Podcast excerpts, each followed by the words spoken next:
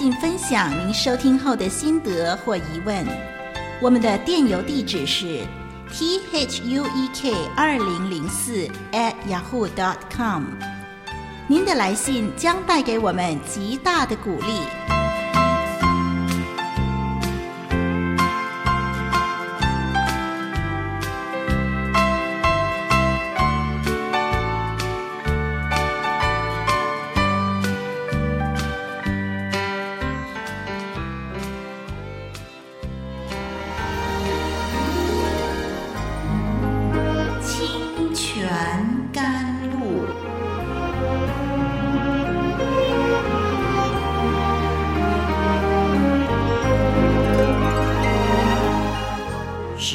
干无水之地得到滋润，叫郁闷无助之心得着安慰，令软弱疲乏之灵得以更新。欢迎同来之曲《清泉甘露》。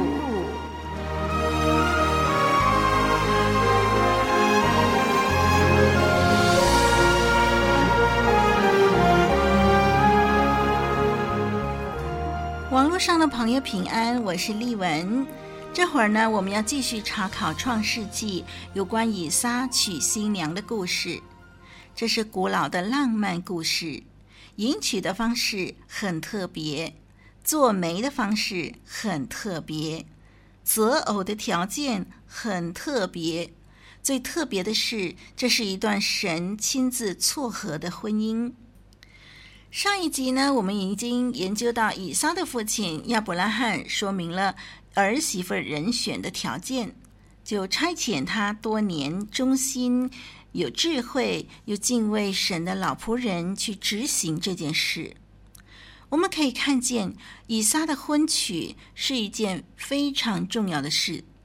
亚伯拉罕所选择的执行者，肯定是个值得信赖、能承担重任的人。接下来我们会看见这位老仆人如何发挥他的忠心与才干，也同时能体会到神是何等赐福亚伯拉罕，为他预备了身边这位好帮手。以撒娶妻的故事可以分为四大段，透过一系列的困难和解决，发展故事的情节。首先，在上一集研究的第一节到第九节是第一大段，主题是任务委托。亚伯拉罕对于耶和华的应许满有信心，要仆人起誓为以撒寻找妻子。这个段落包括了起誓的对话、亚伯拉罕的吩咐、老仆人的顾虑、主人的保证。那这是任务委托的主要部分。第二段落呢，是信靠，也就是这一集我们要研究的段落。那是在第十节到第二十七节。这个仆人，忠心的老仆人，信赖耶和华赐他特殊的指引，并且见证神应允他的祷告。这个段落包括了老仆人在水井旁边的祷告。第十二到第十三节，他祈求神化解这项困难任务，还有祷告蒙神垂听，以及老仆人与利百加的对话。最后以仆人的赞美作为这个段落的结束。以撒娶妻的故事。各个段落都有一些等待解决的张力。首先，第一个张力是在上一集我们研究的段落当中，老仆人顾虑女子可能不肯跟他回到迦南地，这是在第五节的经文里头。这个问题由亚伯拉罕的指示获得了解决。第二个张力就是如何分辨。水井旁边的女子是否确实是耶和华所预备的新娘子呢？这是第二个张力，这是在第二十一节的经文。然后呢，是老仆人以询问和辨认的印证方式解决难题。这是在第二十二到二十七节的经文。我们看第三个张力是什么？第三个张力是来自家庭的批准与否。所以老仆人提供了冗长的解释，这是在第三十四到四十九节的经文。然后以家庭的同意化解了困难，记载在第五十到五十一节。还有一个压力呢，是来自对方要求让利百家再住几天，那是第五十五节。这件事由于老仆人的坚持和利百家的决心得到了平息，这是第五十六节和五十八节。最后经文当中稍微暗示了存在于利百家和以撒会面，呃，那个时候所带来的压力。这个压力呢，在婚姻生活当中很快就化解了。这是呃第六十五和六十七节的经文。我们看到这整件事情充满了张力，对不对？整个事情当中，弟兄姐妹，你有什么领受吗？我们可以说，以撒要找终身伴侣，比起今天我们这个时代还要困难好多倍。同时，因为以撒的身份是蒙神拣选，要继承应许的人，他能够选择的终身伴侣的范围，比我们今天还要受限制得多。加上呢，刚才我们所谈到的张力，利文很肯定地说。如果对神没有真正的信心，实在不可能有这么大的决心要找一个合神心意的人做配偶。但是，我们看见一个信靠神、尊神为大、以神为首位的人，神引导他、赐福他，神亲自预备了这位利百加成为以撒的新娘。纵使有许多困难。是人想象中没有把握解决的，但是在神的手中一一迎刃而解。所以弟兄姐妹，我们要耐心等候，寻求神，不要走在神的前头，以免行差踏错。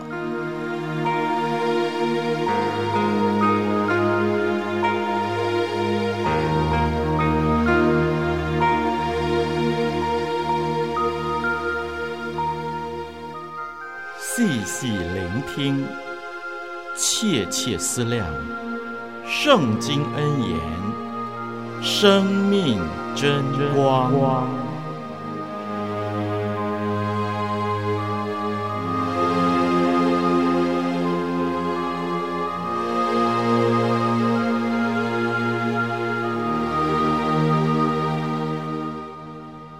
好，这会儿呢，我们就先读第二段落的经文，那是在创世纪二十四章十到二十七节。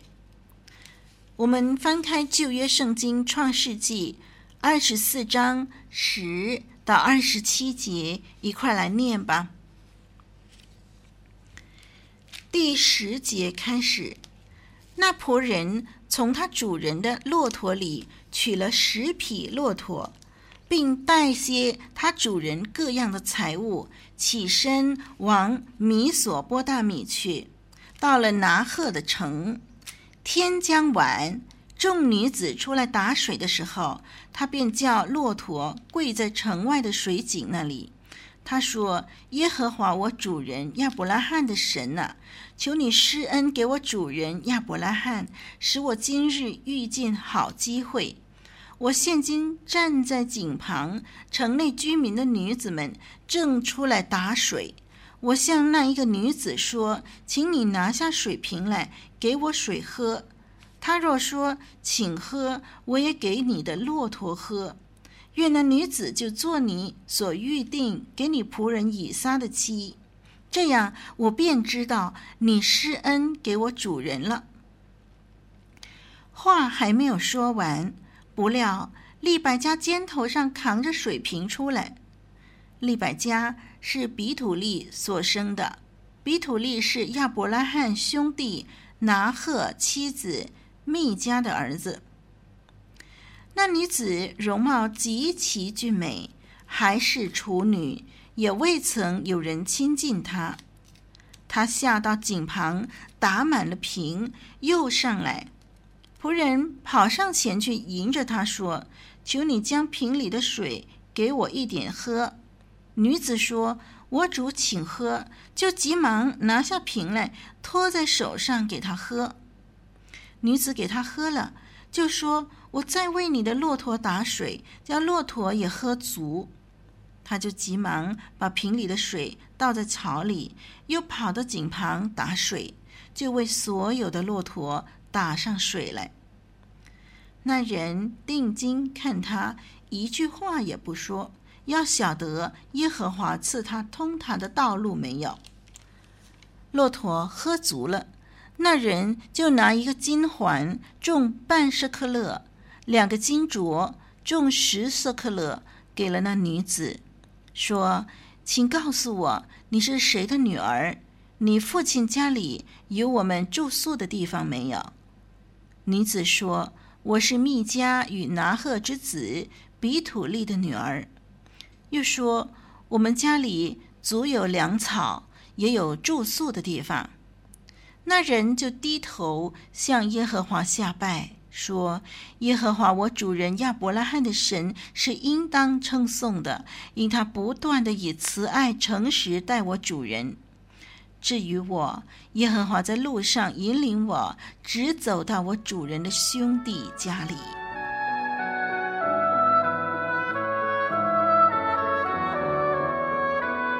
古老的故事，真实的历史。一部述说世界起源的书，《创世纪》，追源溯本，借古喻今。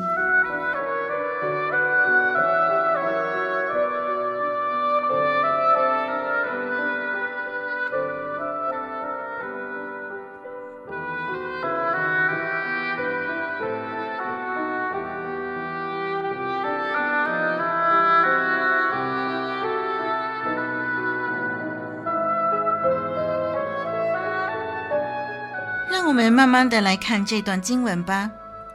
第十节说，那仆人从他主人的骆驼里取了十匹骆驼，并带些他主人各样的财物，起身往米索波大米去，到了拿赫的城。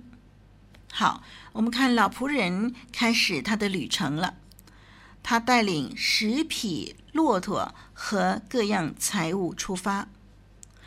骆驼在当时是家畜，这些是亚伯拉罕的财产象征。仆人往亚伯拉罕的家乡哈兰去了。经文说，他来到了拿鹤的城，在哈兰地区。地名可能是以亚伯拉罕的兄弟为名。法国人从一九三三年期间呢，在幼发拉底河边的马里古城发掘出的这个泥板当中呢，就看到呢，呃，当中有提到拿鹤这个城的名字，可见这实在是真的有这样的一个城市。同时，我们也可以推算，实在是真的，当时亚伯拉罕的老仆人的确到了这个地方。圣经的记载。实在是可以考究的。好，我们来看第十一节。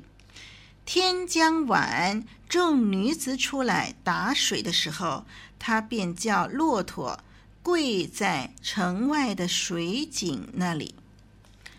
这句“天将晚”，圣经新译本翻译为“黄昏时分”。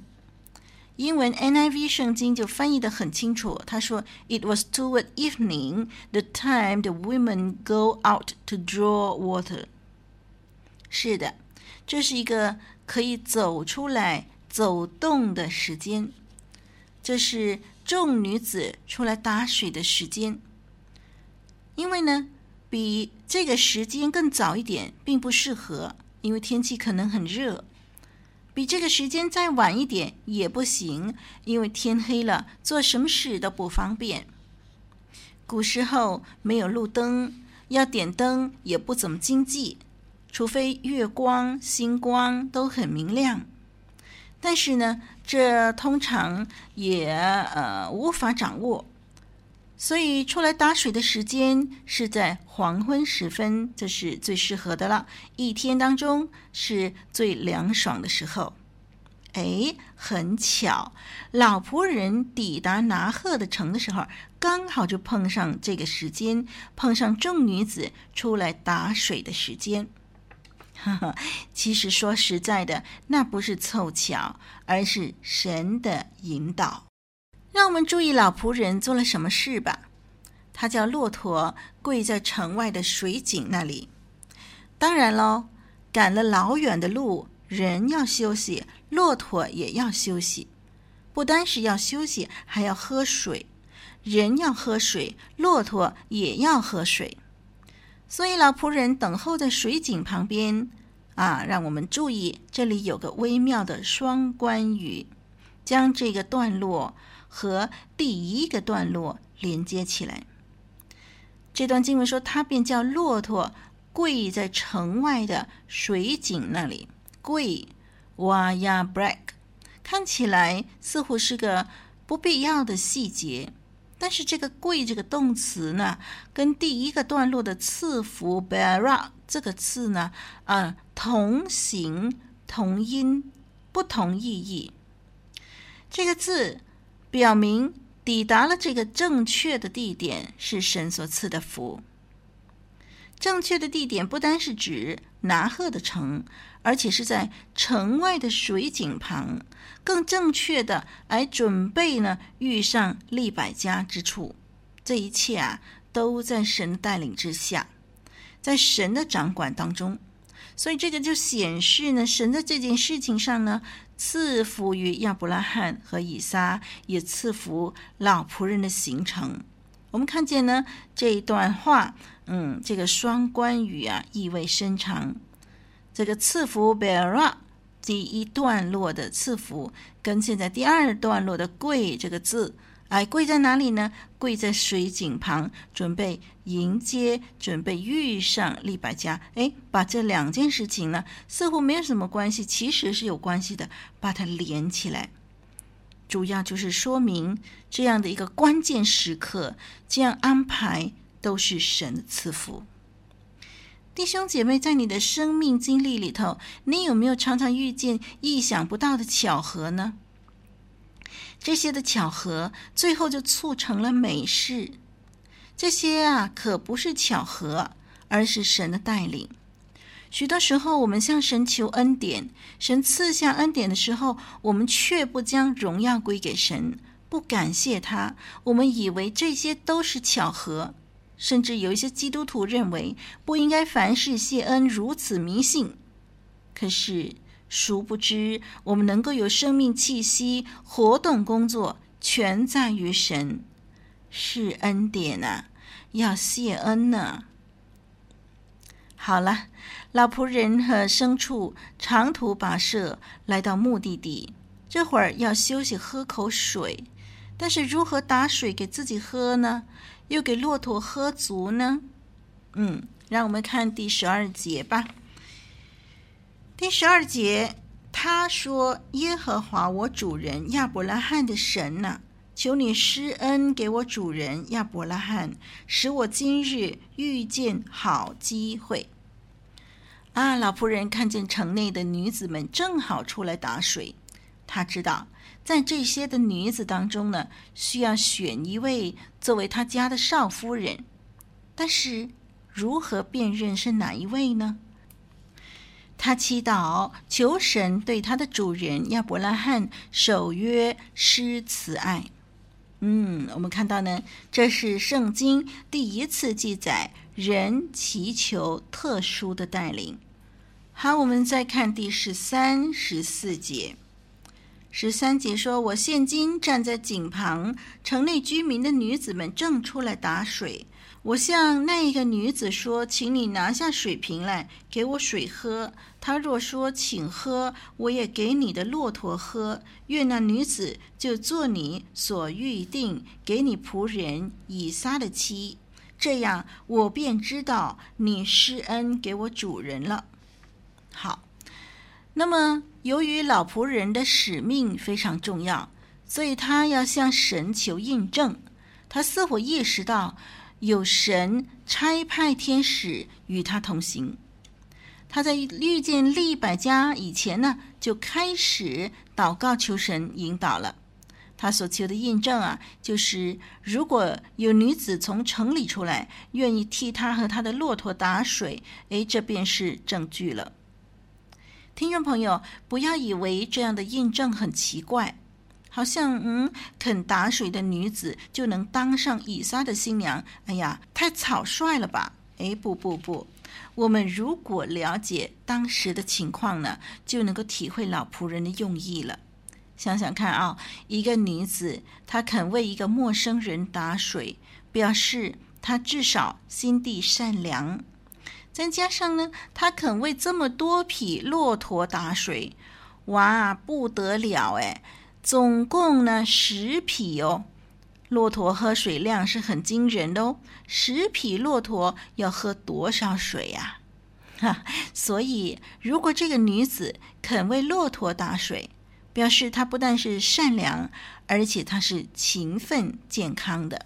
这样的女子才有资格当女主人。嗯，老仆人果然有智慧，所以他就向神求这些的印证。好，接着呢，第十五节我们来看，话还没有说完，不料利百加肩头上扛着水瓶出来。利百加是比土利所生的，比土利是亚伯拉罕兄弟拿鹤妻子密迦的儿子。好。圣经的记载的用词啊，意味深长。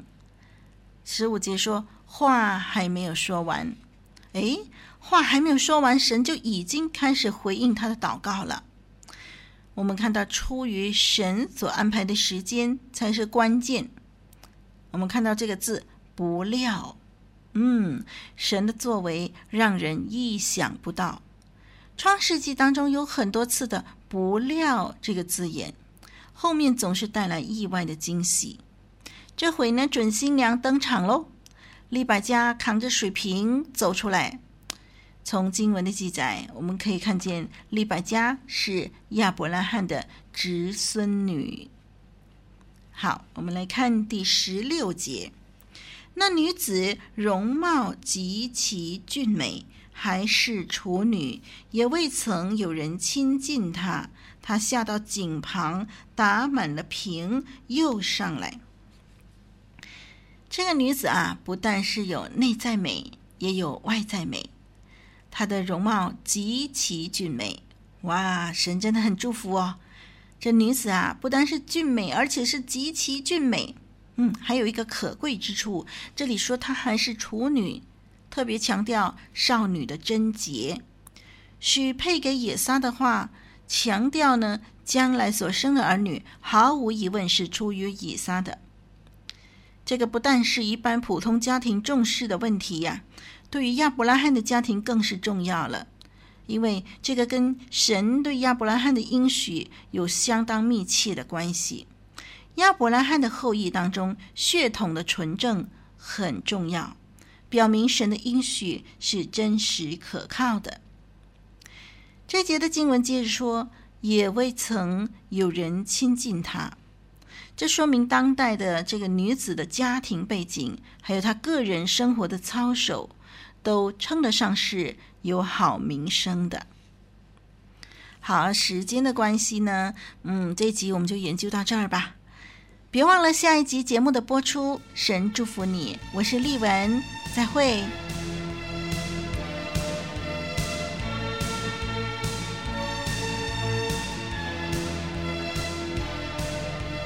以上播出的节目是由活水之声录音室所提供的。